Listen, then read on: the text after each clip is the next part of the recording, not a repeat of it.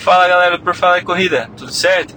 Meu nome é Lucas Torres, eu sou fisioterapeuta aqui de Florianópolis e a cada 15 dias em formato de drops nós vamos estar tá falando a respeito das dores, barra lesões, barra situações que acontecem durante a corrida.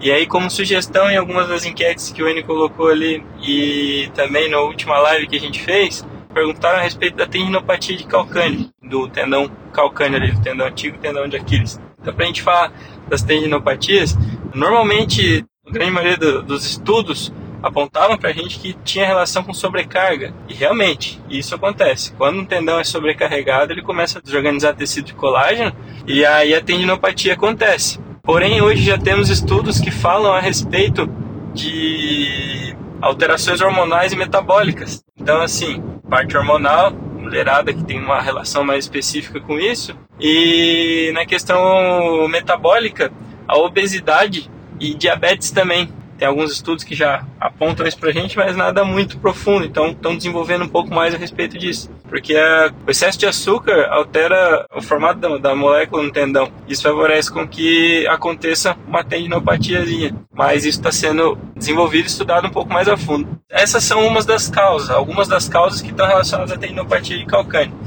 E aí perguntam, como faz para tratar, né? Hoje nós temos questionários que apontam para gente alarmes de tendinopatia moderada a grave. Então, uma boa avaliação com uma boa anamnese, a gente consegue detectar. E o tratamento, como a gente sempre comenta, né? Uma boa avaliação fisioterápica, uma boa orientação de exercícios. Paro ou não paro, isso é uma variável, tá? Eu tendo pacientes com tendinopatia de calcânea crônica já, essa pessoa que eu estou citando agora, ela tem uma relação bem específica gestual. Então, o calcânio dela acaba sempre gerando uma sobrecarga por conta do mecanismo da corrida dela. E aí a gente está corrigindo junto com a coach e tentando modificar. Antes ela tinha bastante limitação, hoje já não tem e pouquíssima queixa de dor. Então, o acompanhamento está sendo fundamental tanto com a fisioterapia e com a mudança de gesto. Normalmente exercícios excêntricos auxiliam bastante, mas é muito importante tá bem orientado para saber em que momento iniciar o exercício, em que momento tem que parar, segurar ou se dá para continuar, né? E por aí vai.